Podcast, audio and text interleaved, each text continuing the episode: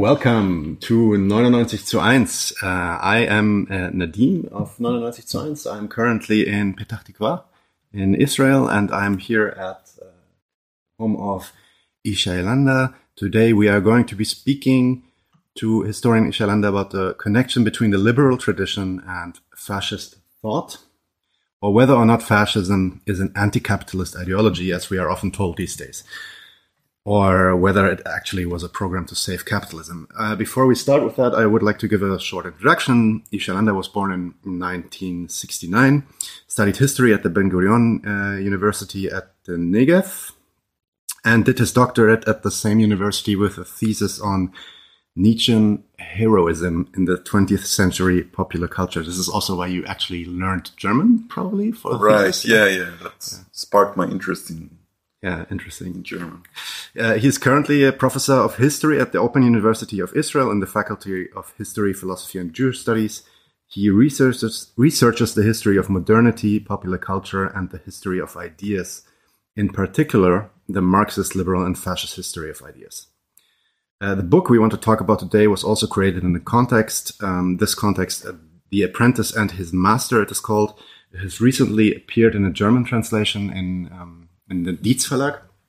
And this is also uh, the reason why we want to talk about it again, even though the book itself is already quite old, right? It's 2008 or 2009 or something. Yeah, 2009. Yeah. yeah. It's actually The Apprentice's Sorcerer. Uh, ah, yeah, exactly. That was a translation. Yeah, yeah. The back translation from German right. to English. The Apprentice's Sorcerer is the book. Yeah, exactly. Um, and Ishai also plays some music, actually. I uh, watched some videos on YouTube on your channel. Uh, you play the harmonica, pretty cool stuff. Ah, thank you, thank you. I'm an enthusiastic amateur. ah, it didn't sound like that. Uh, looked pretty impressive. Okay, um, so let's let's get this started. Um, for us as Marxists, at least, I mean, we at Nanonative Science, most of us, we consider ourselves Marxist. Um, we try to judge various political ideologies by what their politics, but their practical politics mean, um, i.e., what their class content is, and this has always uh, been clear for Marx. That's why it has been always been clear for Marxist theory that capital is more or less behind fascism, right? And there are even some quotes about that. I don't know, fascism is the continuation of uh, of capitalism, or something like that. That is pretty popular. Um, starting from the rather rough approach of the Dimitrov thesis, according to which fa fascism is the open terrorist dictatorship of the most reactionary and most chauvinist chauvinistic, most imperialistic elements of finance capital, of which fascism of German type is the most reactionary variety, to more sophisticated fascism theories uh, from the then still Marxist German or Austrian social democracy, such as Otto Bauer and Theodor Geiger, or the left wing communist dissident August Thalheimer. You describe that since the 1980s, a different interpretation has prevailed. Um, in fascism research that things have changed there, which understands fascism as a rebellion against capitalism. Um, in this liberal theory of fascism, which is mainly based on statements and the self-image of fascist leaders, so they take these, I don't know, books and, and letters and writings of fascist leaders like Mussolini or Hitler, etc., and philosophers of the like, um, uh, uh, and, and taking those and then describing socialism as and fascism as so-called enemy brothers, equally to totalitarian, and an answer basically to liberalism. So it's also a little bit part of this um, horseshoe uh, uh, uh idea that you know um, left and right, left and right in the far spectrum are basically the same thing. Can you briefly describe what the assumption of this line of theory is here? Um, yes, it's difficult to briefly capture uh, because it's a very vast and sometimes contradictory uh, array of theories. But I'd say, you know, fascism is, is a bit unique uh, in the range of modern ideologies because all other ideologies are kind of, as you call say in German, I'm, I'm not sure you say it anymore, salonfähig. Salonfähig, yeah, we say yeah. It. Yes. So it's kind of more or less respectable. They have adherents, they have critics, but you can find uh, kind of a variety of approaches. Right. Whereas for fascism, at least in kind of academia, I'm not talking about you know, special publishing houses, special venues, and so on. Everybody is uh, is critical of fascism, mm-hmm. anti-fascist. Is maybe the last uh, or the only political taboo in the political lexicon. It's nearly like a slur, even right? Like a like an Right. insult sometimes, right? Yeah, often, often. Yeah. Um, so there is agreement that fascism is something uh, essentially bad. There is disagreement, and that's the remarkable thing when we come to try to understand fascism, to define fascism. So when different people talk about fascism, um, sometimes they seem to be talking about something completely different, you know, even opposed. Right. So essentially, the challenge for anybody who deals with fascism, because it's it's a taboo, is to create a distance between himself or herself and fascism. So if you're a liberal in that case, you would try to show that fascism is profoundly anti-liberal. That would be the, the, the, the first thing. And uh, uh, another uh, step would be to, uh, if possible, try to create as little distance between your enemy or your antagonist um, uh, and fascism, to bring them together. Right. So in the case of liberalism, liberalism the main challenge comes from uh, from the left, from socialism. So they would often portray uh, socialism and fascism as, as you rightly described, as the frères ennemis, as you know, the horseshoe theory. They're actually very similar. So this gives us a picture of liberalism as caught in between these two uh, supposedly antagonistic forces that actually have many uh, many parallels. And I would say the differences are not denied altogether between socialism and fascism because obviously there are many differences, Yes. but they are uh, downplayed.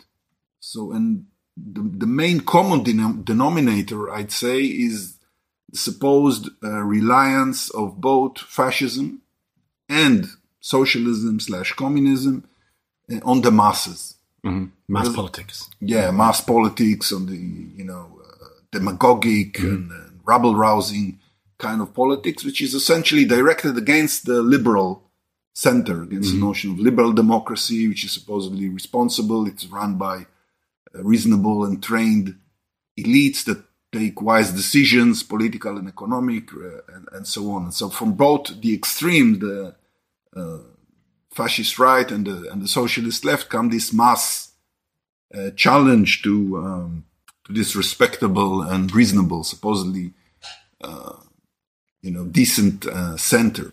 Right. And you would have many examples of that. So, for example, uh, Peter Sloterdijk, who's one of the most, uh, one of the leading German philosophers, in one of his book, he described um, Nazism, which is the most extreme form of fascism, as uh, quasi-socialism from the right.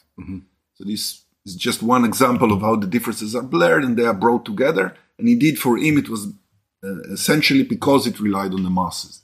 Another historian, uh, George Mosse, one of the notable uh, cultural historians of the 20th century, later on in his work, he also drifted in that direction and he made a, a link between the French Revolution and fascism.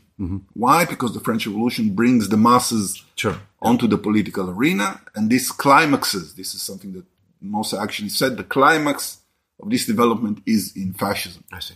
So this is, I would say, essentially a way of self-defense from a liberal point of view, a defense of the status quo of class society. Don't mess with it. Don't try to challenge it.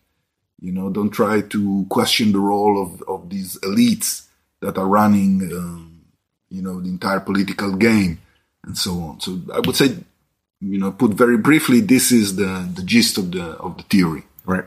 Right. So there is this um uh, uh this guy Zev Sternhell. He's considered a pioneer of this interpretation of fascism. His book, uh, Neither Right Nor Left: Fascist Ideology in France, was very in- influential. In his view, fascist ideology arises from a fusion of anti-Marxist and anti-materialist currents of socialism, socialism with radical nationalism.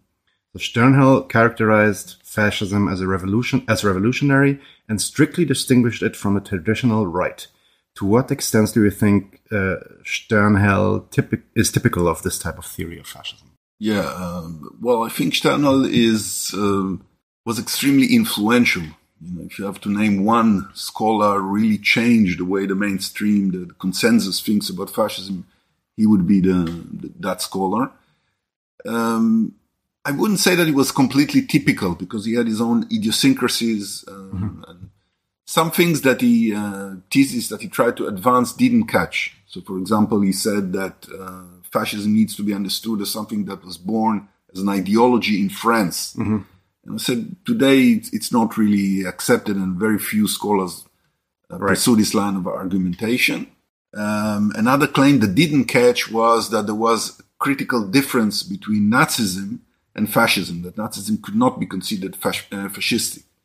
This hasn't, uh, um, you know, this wasn't pursued by most scholars Right. who would now insist that Nazism is different, but it's still within, I would say, the family of, schools. Yes, yes. yeah, the family branch of, of uh, fascism. But what he did was there, there were other arguments that were central to his thesis that did become uh, very, very influential and almost changed the game, as I said at the beginning. Um, one of them was the shift that he made towards the notion of ideology, towards culture. Because before that, uh, fascist ideology was largely seen as very opportunistic. It was kind of a hodgepodge of half-baked ideas that were not serious. They were just meant to uh, justify this uh, reckless pursuit of power. There was not much content behind them. And also the fascist leaders were seen as, as essentially buffoons, not serious people, Right. demagogues, uh, Yeah. adventurers, and so on and so forth. And Sternhell completely changed that. He argued that uh, fascist ideology was central, it deserves to be studied very, very seriously, that it was coherent. He actually said that of all modern ideologies, Sternhell has a, had a tendency to overstate his case many, in many uh, instances. Fascism was the most consistent. Other I- ideologies Okay. compromised and kind of betrayed. The, fascism was uh, more um, loyal to its to its ideas, and and this definitely caught up. And uh, I would say uh, that this was even something that many uh, neo-fascists uh, liked. Right. Recently, a German colleague told me that disciples of uh, the neo-fascist um, Armin Mohler, you know, in Germany, Yes. was an important figure. Disciples of him were very enthusiastic about uh, this new direction in fascist studies because suddenly their ideas would be respectable, would be debated at least as, Right. as a, in terms of serious propositions. So, so what would you be the core, according to Sternhell, of this fascist ideology? I mean, if, if you were to summarize it in like two or three points, uh, according to him, Yeah, uh, yeah. if- where he says it's so consistent. Yeah, well, I would say first of all, um, it was a rebellion against materialism. It was strictly anti-bourgeois. I emphasize the time and again. Um, Okay. and it was culture. It was uh, not concerned with class issues. This was the main innovation. This was an, another point that I wanted to to stress that other theories emphasize the social uh, purpose of uh, fascism, broadly speaking. And with him, the, the purpose was actually coming from the left. Right. Okay, fascism was an emanation essentially from the left. His books, the, one of his famous uh, books was called Neither Right Nor Left, ni droit ni gauche. But actually, the thesis went further and said that fascism is more to the left than to the right in its origins. Right. It transmuted, it became something sui generis, uh, a politics of its own, uh, Right. its own nature, but essentially it drew its force from the left. It was the result of the failure of Marxism to challenge liberal society. So fascists, because they were so determined to crush uh, liberal society, to uh, destroy capitalism, destroy the bourgeoisie, because they were these adamant revolutionaries, uh, they needed to uh, fuse a different politics. And this was fascism. This was a kind of a, a socialism for the entire nation, not for one class. And this also caught up. And today, to a large extent, fascism is, is uh, considered revolutionary. This has been prolonged by people like Roger Griffin, who insists on this point absolutely that fascism cannot be seen as reactionary, cannot be seen as conservative, cannot be seen as defending bourgeois interests. It was something else, a revolutionary, not exactly like socialism, but with certain uh, parallels and overlaps. Um, I said that he emphasized uh, the importance of ideas. And one of the curious things that also happened is that these ideas suddenly became much more theoretical. Fascist ideas, fascist doctrines. So much of their extremity, their violence, in a sense, uh, evaporated. You, read Sternhell's text and you find it difficult to understand why fascism was so Problematic. Yeah, yeah. exactly. So yeah. I have a, a nice anecdote, uh, one at least that I like, that a colleague of mine once told me that he was present at a presentation or you know kind of a seminary that Sternhell gave at Ben Gurion University in front of an academic audience. And when it ended, someone from the who attended the, the lecture said, I thank you very much. It was very interesting. I learned a lot about fascism and I understand fascism a lot better. What I don't understand is why I hate fascism so much. okay. You know, so this is kind of uh, instructive of the way that the theory maybe over theorized fascism, mm-hmm. you know, and mm-hmm. it was kind of a genteel facade covering up the very ugly and violent and repressive brutal nature of actual fascism. So uh, abstracting from some of the essential features of, of the, the, the fascism in practice, basically. Of course. Yeah, yeah. Um, interestingly, in your book, it was also your aim to show that, um, uh, in contrast to this kind of um, idea that fascist ideology and also, the the alleged masterminds of fascism ultimately shared not different, but similar concerns to classical, to the ones from classical liberalism. So this is more or less also one of the core um, uh, arguments in your book. Um, you differentiate here between liberalism, liberalism before the enforcement against the aristocracy. Um, so very, very early uh, on, and then a liberalism that turns against mass democracy later on um, the mass democracy that turns the principles it, invo- it invokes or it invoked against capital itself. So the idea is that the, the, the, mass politics of, I don't know, the beginning of the 20th century, for example, with very strong worker parties and worker movements yeah. that suddenly, um, yeah, pose a problem to capital, capitalist accumulation and to the bourgeoisie interest itself. Um, now um, become a problem also for liberalist, uh, liberal ide- ideology. Um, so in, in your depiction, liberalism went from being like a progressive aggressor against feudalism, trying to establish bourgeois, bourgeois rule or, or fulfilling the bourgeois revolution, let's say, to a regressive protector of capital. Um, goes from being revolutionary, goes from being progressive to reactionary on the other hand. Um, what changes took place in liberal thinking and where exactly does fascist thinking connect to all these uh, different strands of liberal thinking? And why, how is it that you kind of draw a connection between. You don't say that fascism, of course, is a consequence of liberalism in the sense that it's something determined to happen, but there there are connections there. How how do you draw these connections? Oh well, this is the theme of the of the book, which yes. is uh, several hundred pages. So yeah, I'm just trying to yeah. Uh, what I, would say, um, I think from the very beginning there were inherent tensions within liberalism think about liberalism today, or at least if you think in agreement with the common doxa, uh, we think about something that's very open. You know, the notion of the open society uh, by Karl Popper and so on. Liberalism opens up political freedoms. It gives individual rights, right. protection uh, you know, before arbitrary law, and, and so on and so forth, which is an element of truth. What is neglected is the degree to which uh, liberalism, from the very beginning, also restricted uh, the political arena, mm-hmm. restricted political freedom. And uh, the reason for this restriction was that uh, um, liberalism instituted sac- uh, private property as a sacred tenet at the heart of political uh, political life. Right. So politics from the very beginning was defined as something that had to defend private property. It could, was not entitled to challenge it. Mm-hmm. Okay, so this was at the beginning, this was seemingly progressive because it was against the powers of the king, against the powers of the aristocracy in some cases. But the more uh, you know history developed, it became clear that it was also very much against the power of the newly accrued, accrued power of democracy, of right. the masses, of the people.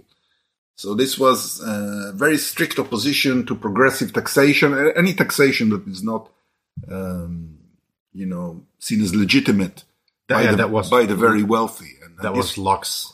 Uh, exactly. Yeah. Locke right? was, was yeah. adamant on that. Yeah.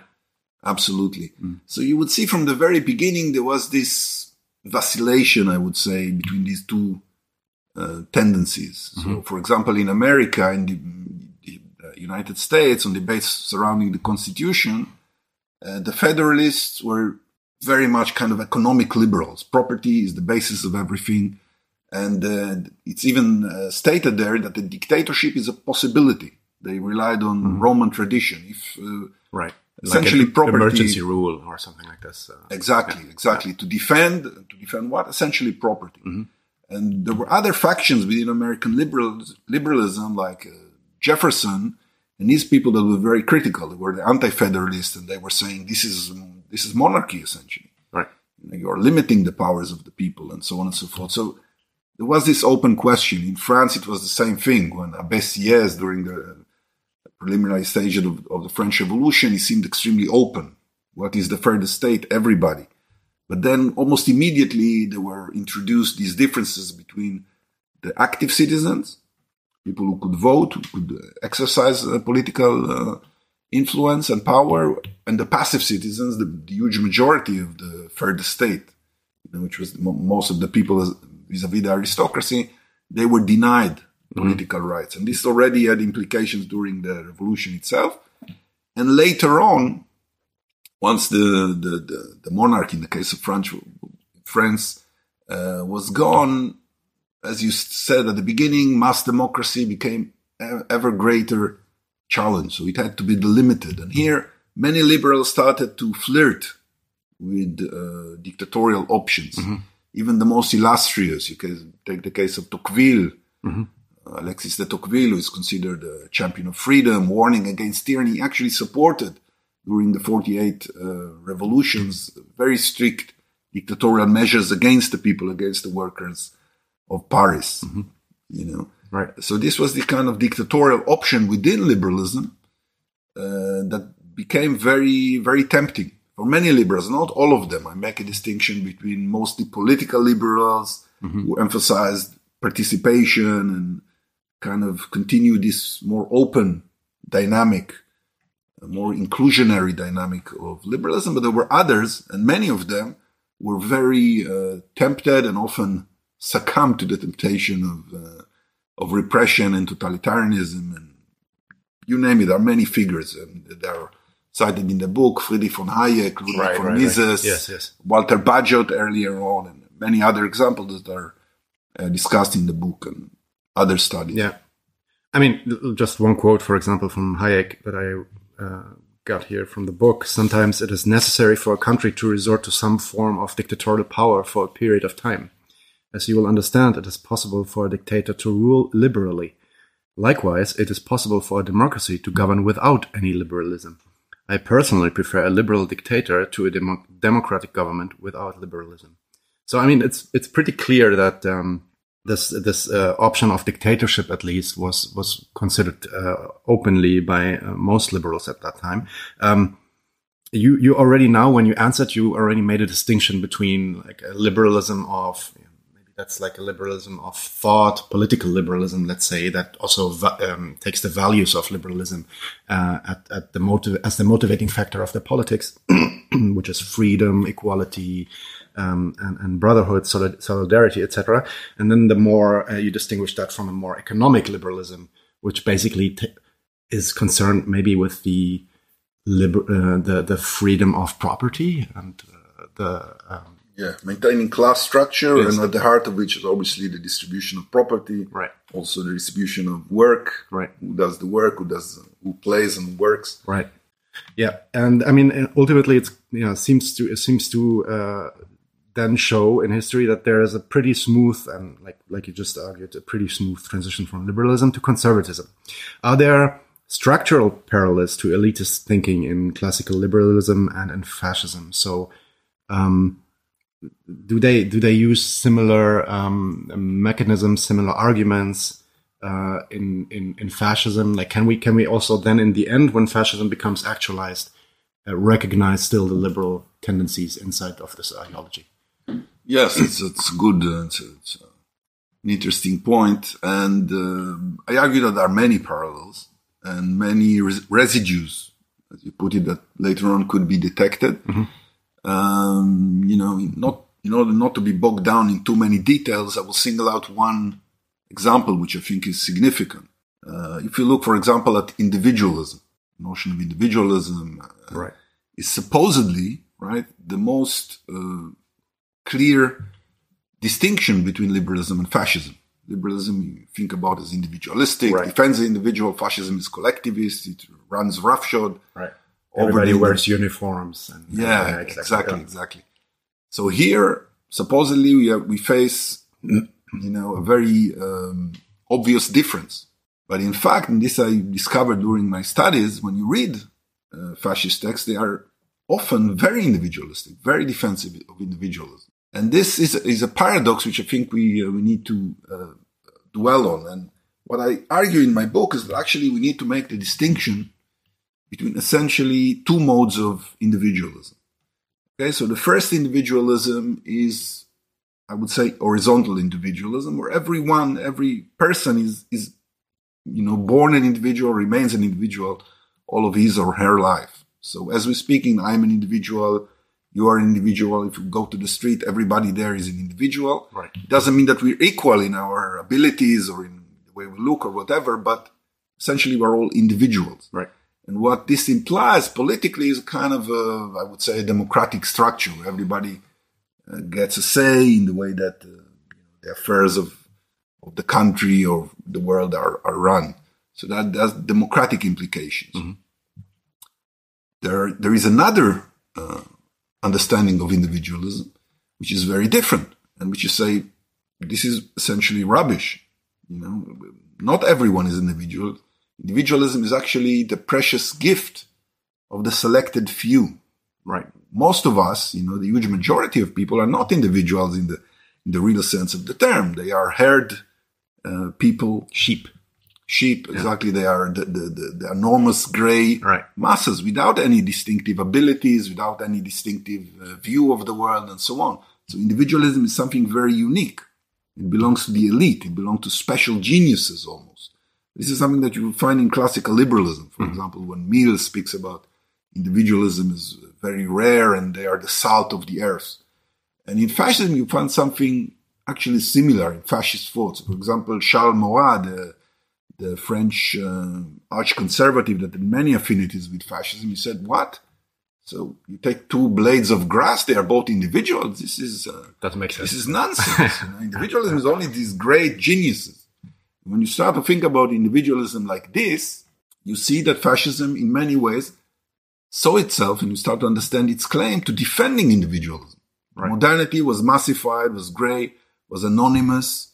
The leader was, uh, you know, basically uh, swallowed up by parliament, by the gray multitudes. So the leader would be the great individual, you know, would take responsibility, would make great decisions. The leader was also kind of an individual genius uh, in the way it was construed because he was a great artist. Many fascists and many fascist authors and, and writers um, draw this parallel. Right. What is the leader? He's an artist. He shapes the people like, you know, someone who makes statues, works with clay. Right. So there was a claim to individual greatness, and actually, fascism in that uh, construction upholds the value of the individual, delivers the individual and the individuals of the elite from this oppressed anonymity uh, of modernity. And so you see that even in the in the supposedly clearest distinction between fascism and liberalism, there was actually Yes. uh, a hidden uh, affinity. Yeah. So I think this is significant. Right. Right. Um, I mean, and furthermore, if we look at the practical actions of fascist states, it becomes clear pretty pretty fast that fascism was not at all an anti-capitalist movement. Wherever fascism took power, it crushed the unions, crushed the labor movement. Uh, whether social democratic or Marxist, it doesn't matter. Work was disciplined. Sections of capital openly supported fascism. Um, others, of course, also didn't. It depends on on uh, the the class situation there. The anti-capitalist attitude was therefore above all, yeah, maybe one can call it like empty phrases or justifying ideology. Maybe um, working class slogans were used quite openly, nevertheless, um, uh, especially from the Nazis. Uh, that's also one of the reasons why they called themselves, themselves National Socialists. Uh, the New Right repeatedly uh, points out that Hitler, for example, must have been a socialist. After all, he was called a National Socialist. Uh, what does it mean when right wingers say, uh, or right wingers like um, Spengler, Oswald Spengler, uh, Moeller van den Bruck, or uh, the National uh, claim that the National Socialists were social, or yeah, basically those. Uh, sorry, what does it mean when right wingers like Oswald Spengler, Moeller von der uh, or the National Socialists socialists claim the term socialism for themselves? Actually, yeah. Well, I think that we need to understand the context in which they were using the term socialism, because today the far right doesn't use the term socialism. Uh, although the, the ideas there is a significant continuity, why aren't they using it today if, Yeah, they, they are so socialistic? yeah, Because today socialism is largely discredited. It, Right. it doesn't have this great uh, electoral promise. right, Back then, you go back uh, 100 years, you know, socialism was very much considered the force of the future. right, So if you came from the right and you wanted to, to achieve electoral success, you had to find some way of presenting yourself as popular, as, as good for the workers and so on. So adopting socialism as a slogan was very useful. It was often done very cynically. People actually were aware of the fact that what they were promoting uh, very little or was actually uh, anti-socialist, but they used it nonetheless. So You mentioned Spengler. It's a great example. He spoke about Prussian socialism. But if you look at what Prussian socialism actually means in his writings, it has absolutely nothing with socialism. He's, he's an extreme capitalist. It's Prussian capitalism. So he challenges the liberties that workers were able to get not under socialism but under Bismarck. So the, the, he laments the fact that the working day has become uh, much shorter. yeah, yeah, got it. You know, he says workers are, aren't working on, on, on Sunday even. Even that's a problem for him. So if that's socialism, then uh, um, a lot of them, you know, they could appropriate certain aspects. So for example, uh, the workers, to the extent that they work, that they do the work, this is something, this is great. I mean, all capitalists want workers to work. Right. So the, you had all these sorts of religions of work and Arbeit macht frei, and you know, Mm-hmm. you know, different versions, and the workers are lofty and they are the backbone of the nation. As long as they work, as long as they know their place. And work harder and work more. Exactly, exactly. Right. So there was this uh, religion and cult of work, which is uh, very, uh, is actually inimical to socialism, which wants to reduce. Yes. So Marxist socialism actually wants to reduce uh, the amount of work that is allotted to the worker. So again, this is a measure of the critical difference between genuine socialism and the Right. uh, propagandistic one that we received from, or received rather, from the the fascists on the right.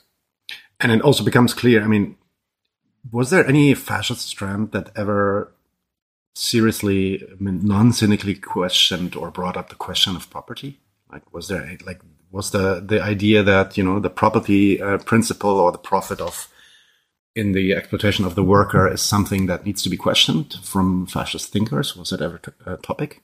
Um, not that I know of. No, Yeah. I mean, if you count Proudhon, for example, Proudhon is known. Uh, he was in 19th century, whatever. It's hard, it's hard to define, but he said property is theft. Right.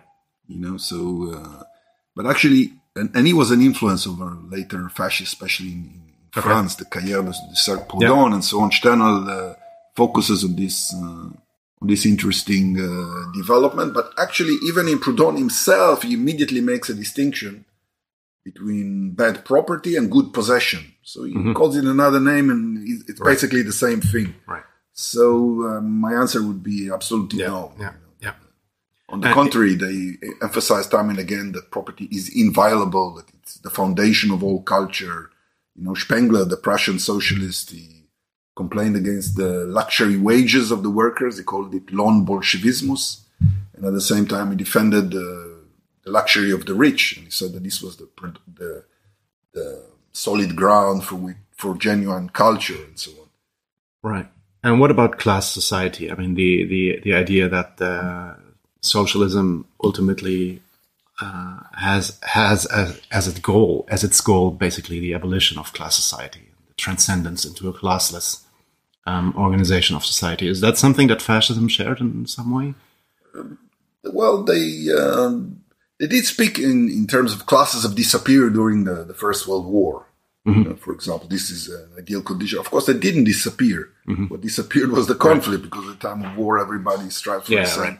Purpose. So not really. They didn't want uh, classes to disappear. On the contrary, they were relying on, on classes for their continued existence of capitalism. Capitalism doesn't exist without class division. They were all for the maintenance of, of capitalism Exactly. and class society. But classless slogans, uh, again, to the same uh, effect Right. of socialism, you could hear them here and there.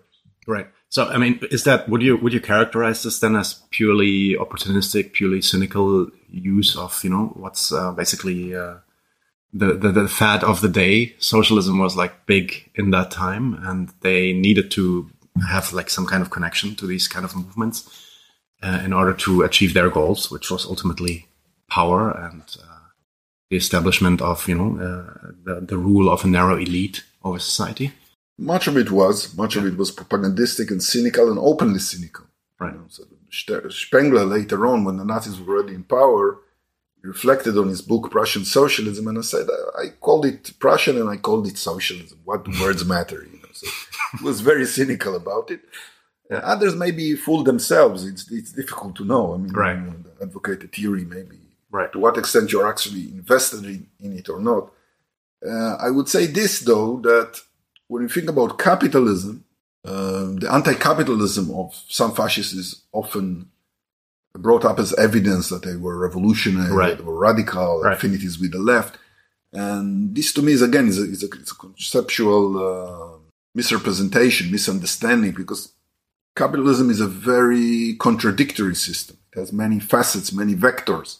Capitalism, for example, uh, this is something that I'm very interested in. Um, creates because it needs customers, needs to sells its product, expands uh, consumerism, hmm for example. So you know, Marx himself was the greatest critic ever in terms of rad- radicalism and in terms of understanding of capitalism. Was actually very appreciative of some Yes. aspects of Yes. capitalism. So he spoke about the civilizing mission of capital, the historic mission of capital, the civilizing aspects of, of capitalism. These are things which almost uh, sound, uh, you know, inconceivable today. Very few Right. Marxists would, would continue to do so, but Marx did. No, no, And absolutely. he did this for a reason. Right. And what I would say is that therefore, because capitalism is so contradictory, it's possible to be anti-capitalism for reasons that are anti-socialist. Marx so socialism is building on capitalism, the development of forces, socialization of labor, expansion of needs and of uh, the ability to consume, material advance. All of this was spurned upon by many fascists. They were very much, they wanted to, the masses to work hard. They were uh, suspicious of the increased consumerism of the Right. masses. So Mussolini would say, uh, you know, fascism is against comfortable life. It was, they were obsessed about it, you know, this kind of society that developed into a more horizontal, individualistic concept with greater enjoyment for the masses and so on. This was very um, worrisome and this was also de- detracted from the ability of society to do war Right. as far they, as they uh, were concerned. So this is an important distinction. Anti-capitalism is not enough. We need to ask what does anti-capitalism entail? Right. Is it progressive or is it reactionary? Looking back to the kind of warrior case that existed in Sure. the Middle Ages, Sure. as many as many fascists uh, Yeah. did. Uh, and I would argue, if I had to condense it into a formula, would make a distinction between eudaimonic uh, capitalism, which opens up, it tells you that it's your happiness you, is important as a customer. Right. We want to make you happy. your well-being is important. We shouldn't Not treat it simply discard this. Yes. Yes. yeah, we shouldn't discard this. This is a, a you know has cultural significance. Then again, there is this what I would call demonic capitalism, which is all about war and competition between individuals and nations, Right. you know, and Right. so on. So I would say fascism was anti-capitalist in, in that demonic sense. Right. You oppose the eudaimonic, the happiness, the pursuit of happiness, uh, and very much stressed the inevitability of competition. It was very pessimistic in its view of human nature and the possibilities of, uh, obviously, peace was discarded not only because it was considered impossible, it was considered undesirable. If we live in peace, we all Right. decay Right. and so on. So there is a possibility for being anti-capitalist, but this isn't necessarily a good thing Right. from a left-wing perspective. It's it's not a value judgment in a, in, a, in it of itself, right? Yeah, Um, So a good example is maybe Georges Sorel, uh, who who was read by Mussolini. Um, Yes. He repeatedly used as the ultimate proof of the influence of left wing thinkers. He is repeatedly used as the ultimate proof of the influence of left wing thinkers on fascism. Um, Sorel is certainly an interesting figure, uh, and he has an extraordinary reading of Marxism or of Marx himself. But you actually do deny that he was actually a leftist, even though he had access to these kind of um, yeah, writings and had some ideas of that. Uh, what do you think made up Sorel's thinking then? Like, what was his uh, his basis? Yeah, Sorel is indeed interesting. Is uh, used for Sternhell. Is used as linchpin uh, of the theory that fascism uh, derived from a revision of Right. Marxism. He calls it Sorel's uh, anti-materialist revision of Marxism. Uh, and for Sternhell, the story that he tells is that uh, I already mentioned it at the, be- at the beginning because Sorel was uh, such an adamant revolutionary, he hated the bourgeoisie, he hated capitalism. He wanted to destroy the proletariat, became conservative or compromised with the system via uh, social democracy. So he needed to find another revolutionary outlet. His outlet would be fascism. So it was a crisis of socialism, and Sorel, the revolutionary, had to solve it via fascism, proto-fascism. Um, when I started to read Sorel, this is what I expect to find, but I wanted to make uh, to make sure, and I was uh, astonished to find that the reality was extremely different. That Sorel was actually disgusted by the way that ca- that uh, capitalism was suffering under social democratic influences. That he admired capitalism. His model was 19th century capitalism that was completely ruthless, Right. without any workers' right, where workers were committed. And for him, very strangely, it's a, it's a kind of a bizarre and very idiosyncratic theory. You know, uh, socialism is a way of creating antagonism again, again uh, in society in order to reinvigorate the bourgeoisie again. So it was a very strange theory. Lenin, uh, for a reason, called Sorel this agent of confusion. You know, so he was actually extremely liberal in his uh, understanding of, of the economy. He really wanted to liberalize the economy to the utmost um, possible extent. So he was not uh, really a left wing thinker, even if he flirted uh, incongruently with some elements of, of Marx. He misrepresented Marx, Right. uh, essentially. Okay. Okay. Um, are there any other leftists apart from him on which this thesis of the influence of the left on fascism consists of? I mean, you already mentioned Proudhon. Yeah, yeah, yeah, exactly. Proudhon was a big influence over Sorel. Right. Many of the Right. strange features that you would find in Sorel actually derive to a large extent from uh, Proudhon. from Proudhon's own version. Proudhon was also extremely liberal. He once said, uh, "Don't talk to me about God," because he was, you know, fervently atheist. Said, "Talk to me about what you owe me and what I owe you." So it was always about owing and contract and the individual and so on. He's uh, also misrepresented as being uh, socialist. He hated socialism. He Right. once said, "You know, I would prefer the status quo." during the Guizot system, which was extremely elitist and huge disparities of wealth, over socialism and communism. Right. And a pretty, pretty, Marx had some pretty vicious critiques of Proudhon also himself. Like, Vicious but uh, justified. yeah. exactly. yeah. Um, other people who might be mentioned. Uh, this ties up with uh, the former um, discussion that we had uh, concerning anti-capitalism from a right-wing perspective. And here I would say that Nietzsche has influenced many left-wing people because when you see someone attacking the vulgarity of capitalist civilization and, and the banality of the bourgeois way of- life, it can be tempting for left-wing people. So, oh, this is an ally of us. You know, so we have here opens up the possibility of left-wing Nietzscheanism.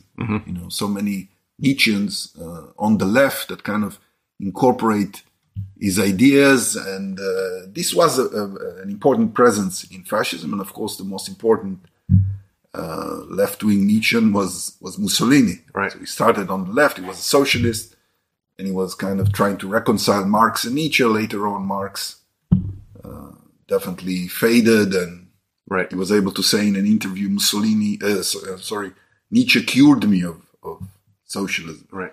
So, but here there is a, a potential of kind of misguided, in my view, dialogue between the left and, and certain proto-fascist idea, which existed in reality. And I think it, it's still a, temp- a, t- a, temptation for many on, on the left. I discussed this in my uh, in my last book on fascism and the masses, which focuses on the relationship of fascism and the masses. And there, there is uh, especially the epilogue deals with the issue of uh, left wing and right wing Nietzscheanism. Mm-hmm, mm-hmm. Okay. So we have basically um, talked about how the thesis of uh, yeah, uh, fascism basically being an extension of left wing thought doesn't really hold up. Um, we have talked about the idea that uh, fascism is um, some kind of mass politics and how also that doesn't really hold up if you look at what, what actually was uh, both in their politics as well as in their ideology. Um, liberals basically in uh, yeah the early liberals basically uh, set up against feudalism, um, taking sides with the bourgeoisie, trying to establish property rights, being a, a, revolutionary factor, turning then into a conservatizing factor as soon as um, let's say uh, mass politics have uh, gained so much power that they can actually threaten capital accumulation, and then siding with the capitalists and siding also with the fascists who can then reestablish this kind of order. Yeah, at least, at least some liberals. Were, some, as I've said, yeah. there were liberals who opted for another. Right, and and and also this kind of split in yeah, liberalism, yeah, which absolutely, yeah, which is like uh, an economic economic liberalism and political liberalism, and and you also described then that after the Second World War, liberalism came in right away to conceal these kind of connections to to this fascist ideology, um, and and and conceal those um, those common roots with fascism. What what happened there after the Second World War and uh, liberal thought? Yeah, I think you know the the these connections become um, embarrassing because the horror of fascism yeah. uh, showed how uh, destructive and how uh, misanthropic uh, fascism could be. Uh, so again, the challenge was to return to the, to the very first uh, question.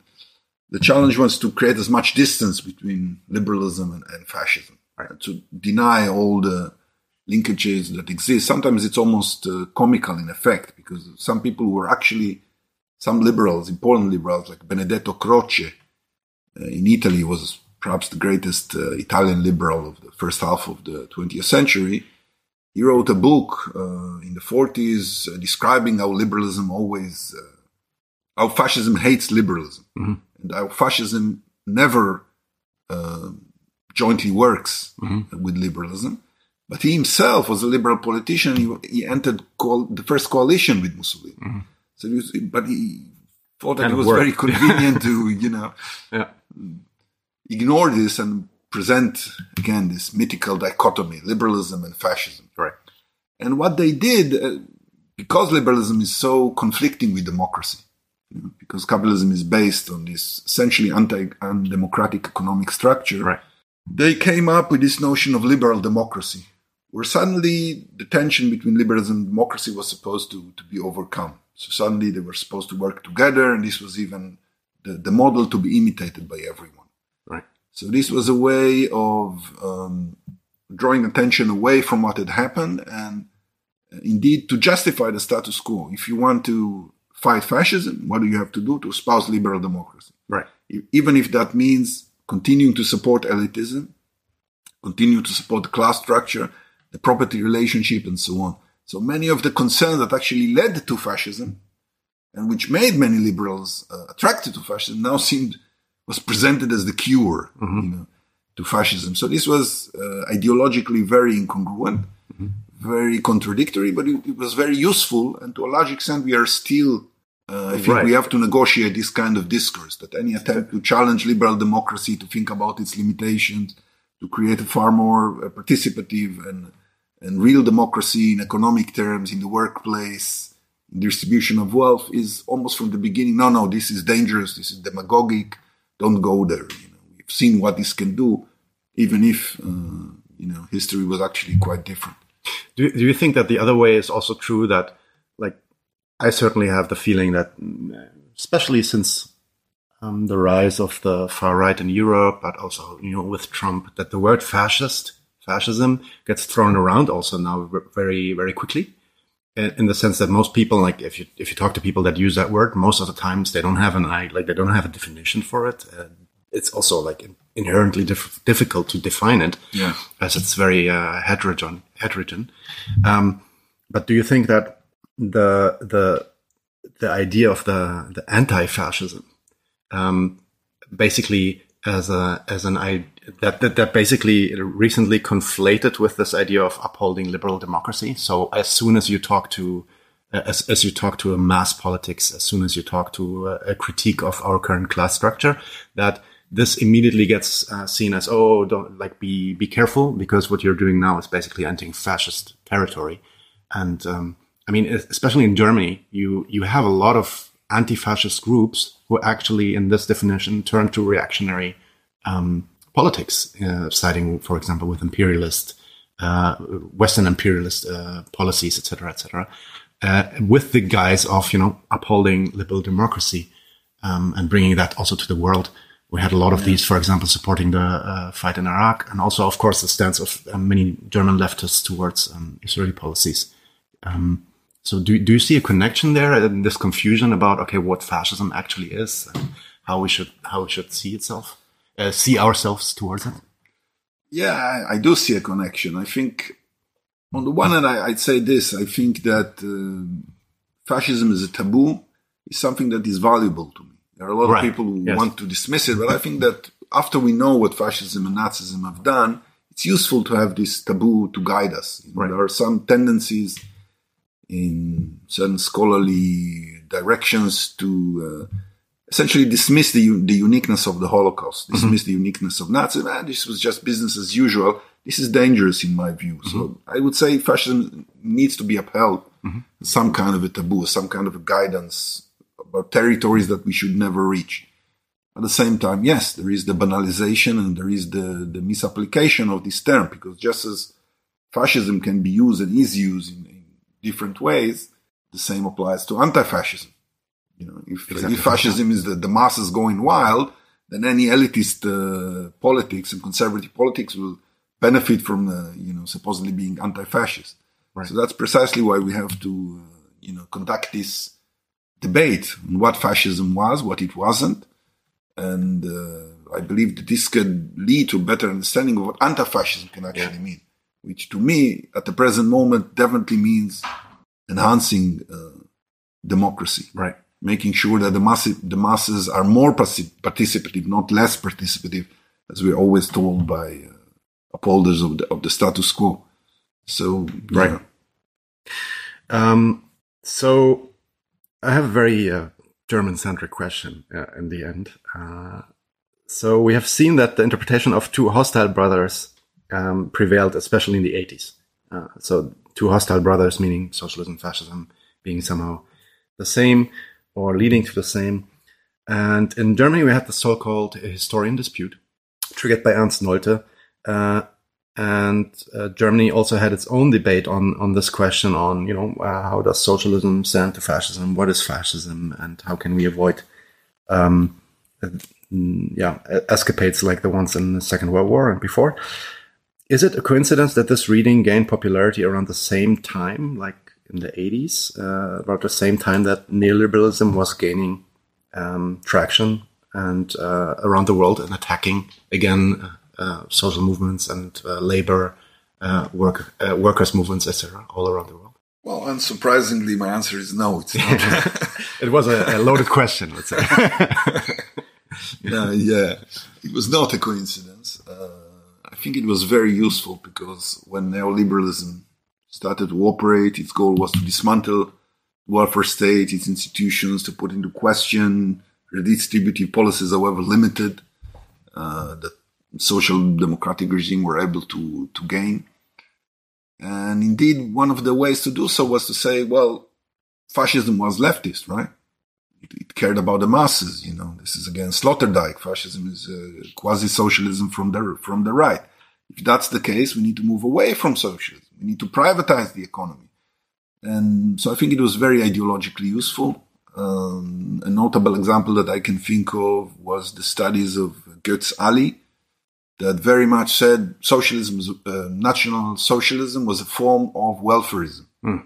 It benefited the masses. It ha- hurt the bourgeoisie, the rich. It took from them and gave to the to the poor. It was kind of a Robin Hood like uh, political project, um, and this was um, put forth essentially at the time that neoliberalism was going on the attack during the debates on the Hartz uh, reforms know, Mhm. in, in Germany. So these things happened at the same time and nourished each other. And I think this was very much uh, so. It's a very useful thing ideologically, and all these debates don't just have an historical value. They are not scholarly uh, hair splitting. They very much define how we understand the present, how we fight for, for the future. Right. I mean, one, one, one thing that just came to my mind when we talked about the mass politics is basically two questions. So the first question is that we, we've clearly identified that there is some kind of despise um, uh, for the masses, both in uh, uh, you know in fascist ideology as well as in yeah, let's say some liberal strands uh, of of the later liberal thought or pre Second World War liberal thought where is this despise coming from in both cases? Like, why why is there this um, disregard to the masses?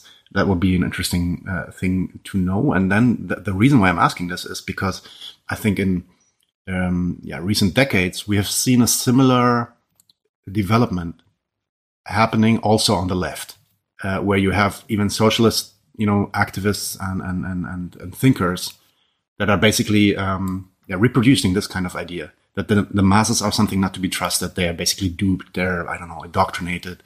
And what we actually need is some other kind of avant-garde that leads them out of this. So this sheep idea, the sheeple Yeah, idea yeah, again, Um, that also kind of grabbed hold on the left. And I'm wondering, uh, what, what, is there a common basis for this and where is this coming from? Um, well, where does it come from? It's a res- response it's a class response. You know, the masses are seen as the as the challenge to the prerogatives of the elite, and many people who either objectively belong to the elite or think of themselves as elevated above the masses.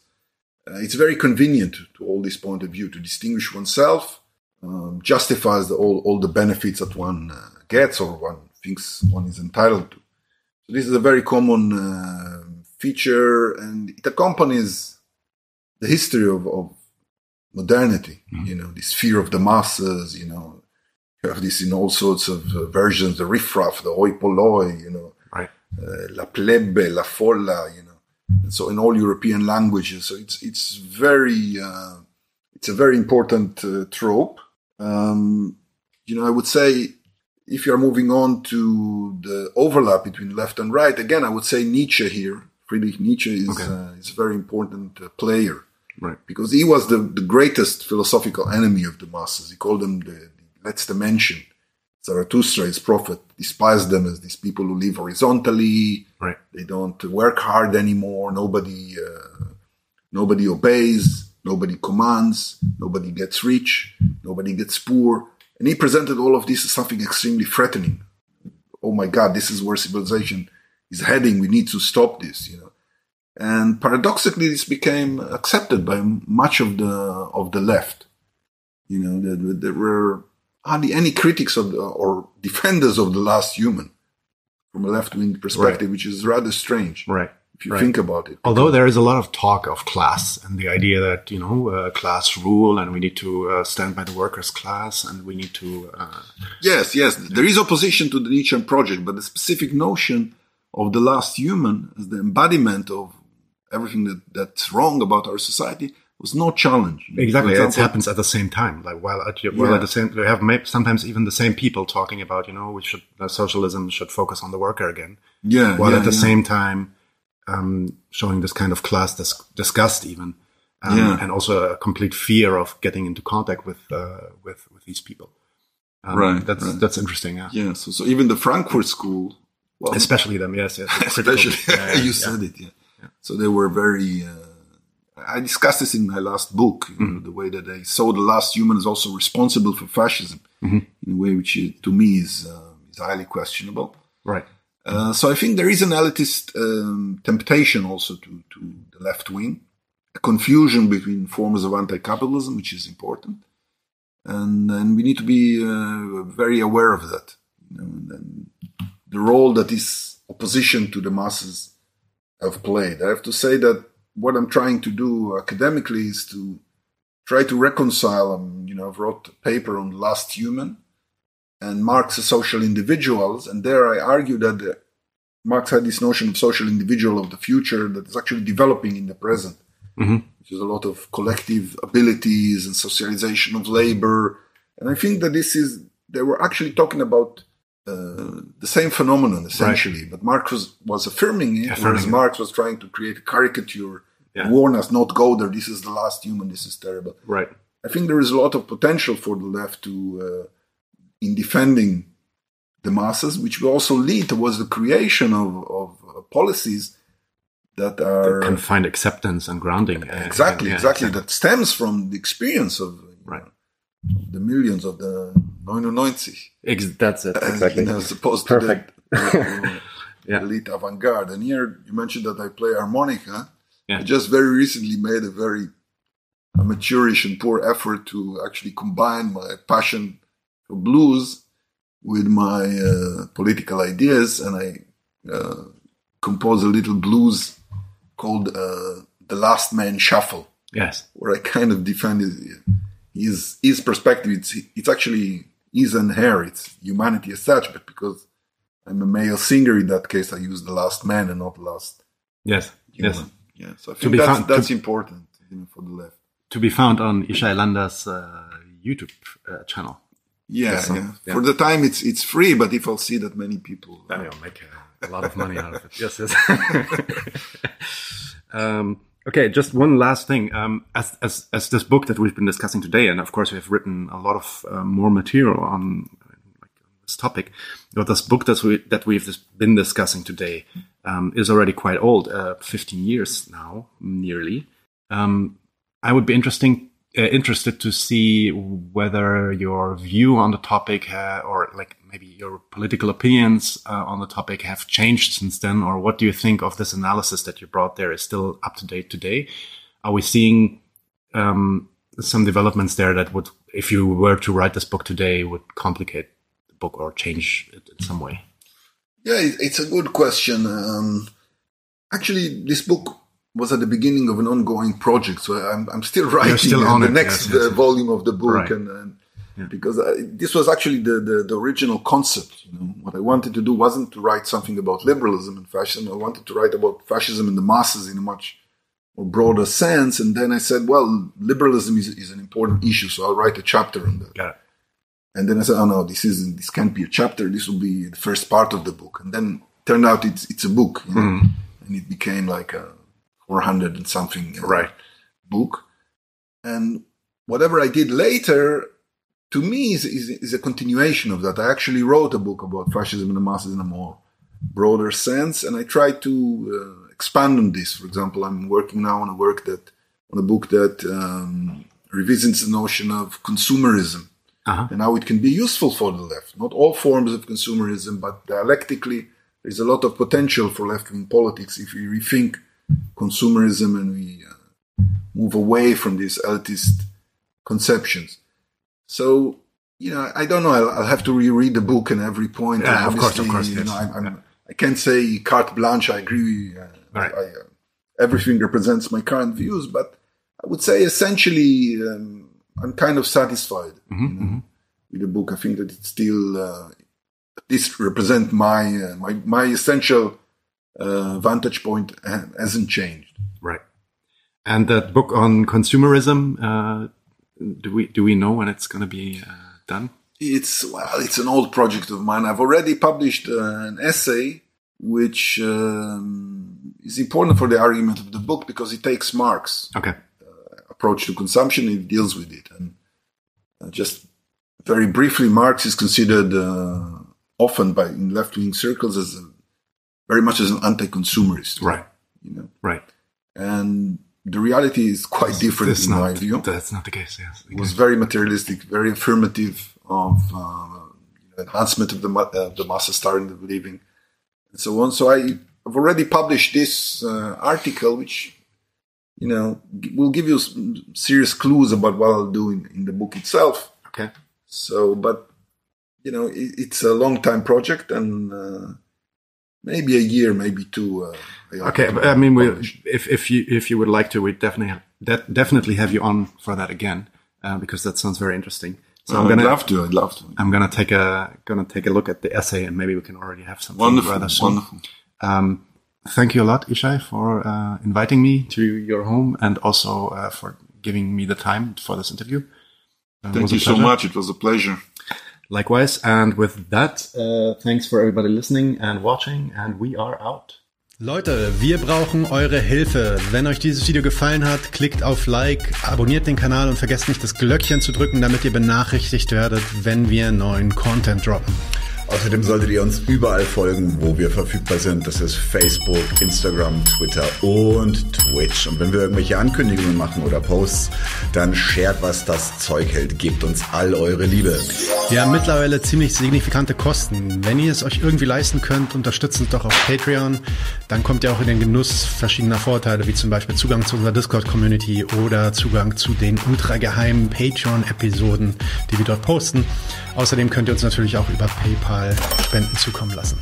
Außerdem haben wir mittlerweile einen eigenen Online-Shop. Das heißt, wenn ihr euch immer noch fragt, was ihr euren Lieben zu Weihnachten, Ostern oder sonst wie schenken könnt, geht dorthin und kauft duftes Merch. Alle Links dazu hier in der Beschreibung oder auch auf unserer Webseite 99 zu 1.de. Vielen Dank fürs Dabeisein, danke für die Unterstützung und wir sehen uns in diesem Theater.